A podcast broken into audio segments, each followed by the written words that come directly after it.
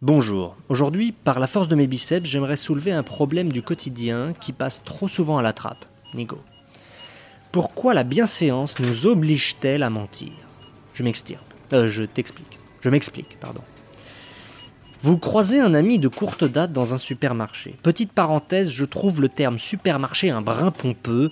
Je veux bien qu'on y trouve de tout et que les horaires d'ouverture soient somme toute pratiques, mais euh, je pense pas être le seul à considérer qu'un marché de la sorte ne constitue pas un endroit super, qualificatif que j'attribuerais volontiers à une plage de sable blanc, fin, chaud, euh, jonché de cocotiers, dont les feuilles graciles caressent allègrement une mer délicieusement huileuse et d'un bleu de méthylène.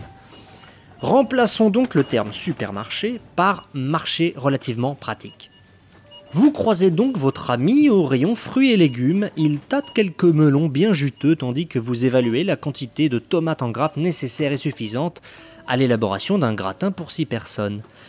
Seulement voilà, aujourd'hui votre morale est à zéro car votre femme prépare un repas pour des amis que vous n'appréciez pas, compte tenu des propos racistes qu'ils assument toujours d'un sourire narquois et du ton condescendant qu'ils adoptent lorsqu'ils évoquent la modestie de votre carrière professionnelle.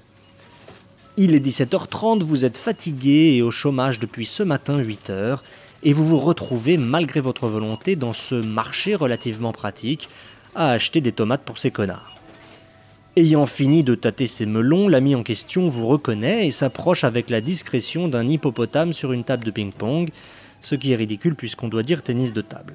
Hé, salut Fabrice, comment tu vas? s'exclame-t-il si effectivement vous vous prénommez Fabrice. C'est alors que la bienséance intervient et il est donc de bon ton de rétorquer Hé, ça va et toi? Comment va Caroline?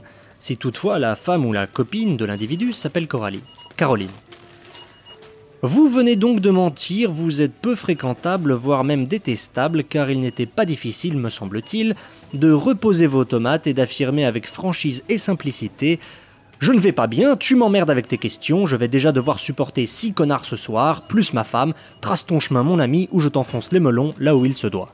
Bonsoir. Les élucubrations de Mad Mash.